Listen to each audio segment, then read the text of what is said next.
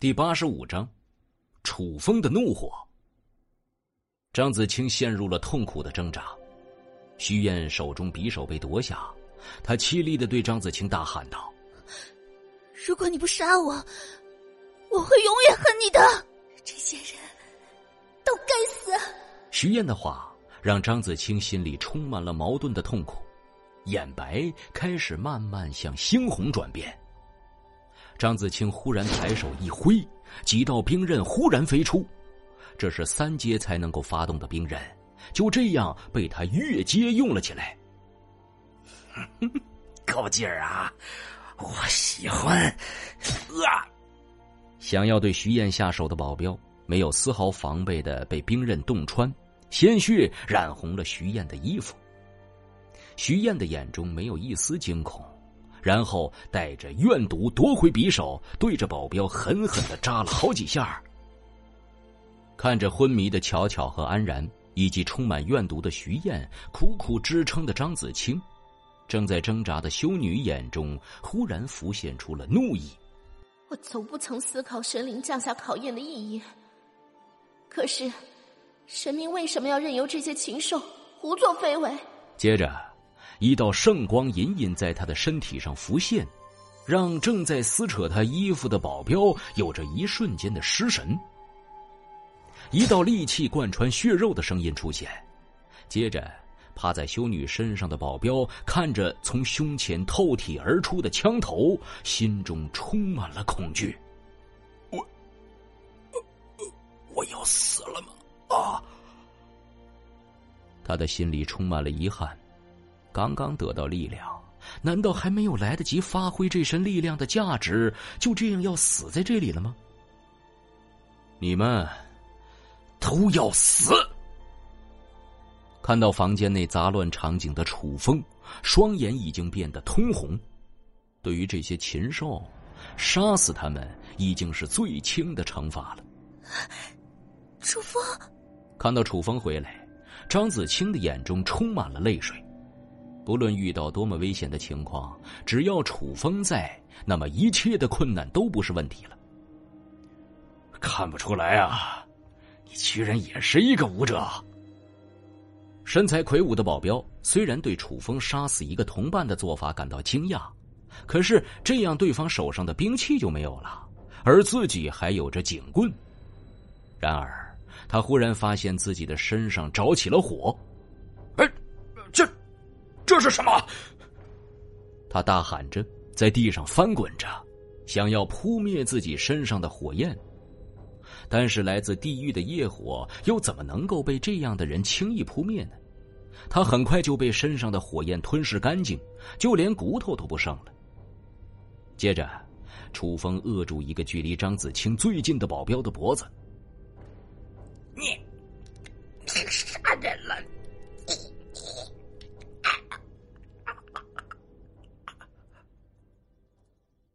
被扼住脖颈的保镖惊恐万分，然而很快他就发不出任何声音了。炼化，很快他的整个头颅都被楚风直接炼化干净，一身的真气都被楚风所吸收。恶魔，你是恶魔！看着楚风宛如杀神的样子。几个只是逞一时之勇的保镖立刻被吓破了胆子，甚至有一个直接跪下求饶：“我错了，我我我们错了，我们只是一时冲动。”其他人现在也没有心情嘲讽他的认怂了，在楚风强大的气势之下，他们的心里也充满了恐惧。楚风将一名还站着的保镖膝盖踢碎。接着还没有丝毫停下的意思，众人都被楚风的杀伐果断吓破了胆子，两个人直接跪了下来，剩下的则是拼命的向外逃去。啊！哦！然而，在他们刚刚跑出去几步的时候，双腿忽然传出了剧烈的疼痛，然后痛苦的倒在了地上。让你们就这么死了。就太便宜你们了。楚风将失去反抗能力的众人聚集在一起，打断四肢后，然后拿出一把剔骨刀，缓慢的从众人的身上割肉，让他们发出杀猪般的惨叫。呀！你不得好死！求求你，放了我吧！我我求求你，我求求你！啊！杀了我！一时之间，几个人要么求饶，要么直接求楚风直接杀了他们。看着正在痛苦哀嚎的众人们，徐燕只觉得一阵恶心，但是又强忍住呕吐的冲动，甚至不顾自己苍白的脸色，拿起匕首继续在这些人的身上戳着。哎，别一下子杀死了，就让他们这样慢慢的看着自己死去吧。发生了什么？孤南飞也回到了这里，然后来到了楚风的住处。然而，很快就被这样人间炼狱的景象给惊到了，脸色变得一阵苍白。他并不是没有杀过人，但是这样的景象还是让他感到了一阵不适。队长，救我！队长，他们要杀了我们！队长，他是恶魔。他是恶魔啊！这些人看到顾南飞的到来，不顾一切的向着顾南飞求救。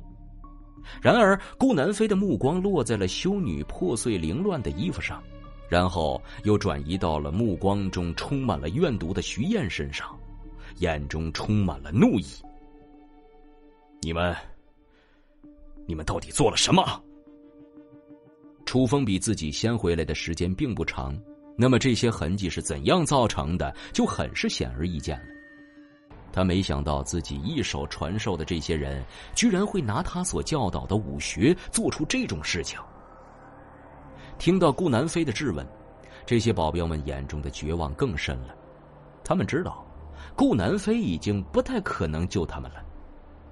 张子清冷冷地说：“如果楚风回来的时间稍微晚一点，那就真的要完了。”顾南飞的眼中充满了怒气。萧玄礼呢？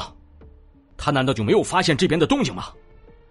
双方的住所这么近，刚刚又有这么多人发出大声惨叫，萧玄礼不应该察觉不到这里的动静啊！他当然发现了，然后选择了明哲保身。我会去找他算账。看到顾南飞没有一点拯救自己的意思，保镖们一边痛苦哀嚎，一边哀求着。啊！队长，我们错了，我们只是一时糊涂呀！这，他们才是真正的恶魔呀！楚风来到顾南飞身边，这就是我劝你不要轻易的散播功法的原因。如果获得力量的人没有足够的制约，内心深处的恶魔就很容易被唤醒。正要离去去找萧巡礼算账的顾南飞停下脚步。那又怎样，才能够给他们足够的制约？如果楚风是要劝他放弃传播武学的想法，那他可能还不会有任何犹豫，因为在他过去的人生当中已经见过了很多的龌龊，又怎么能够因噎废食呢？在他看来，只要好人能够压得过坏人，那就还有希望。如果说的稍微冷酷一点，比起人类失去自保的力量，然后闹得全盘皆输的结果，其实这种事情，并不是不可以接受的。然而，楚风只是冷冷的说：“你又不是白痴，还需要我教你吗？”顾南飞不是道德圣人，而是行为上的圣人。他不是笨蛋，而是不愿意想到那一层而已。顾南飞深吸一口气，明白了。说着，他就向着萧勋礼的方向大步走去。看着他的背影，楚风心想：“顾南飞啊，顾南飞，我能够帮你的，就只有这些了。”本集播讲完毕。感谢您的收听，去运用商店下载 Patreon 运用城市，在首页搜索海量有声书，或点击下方链接听更多小说等内容。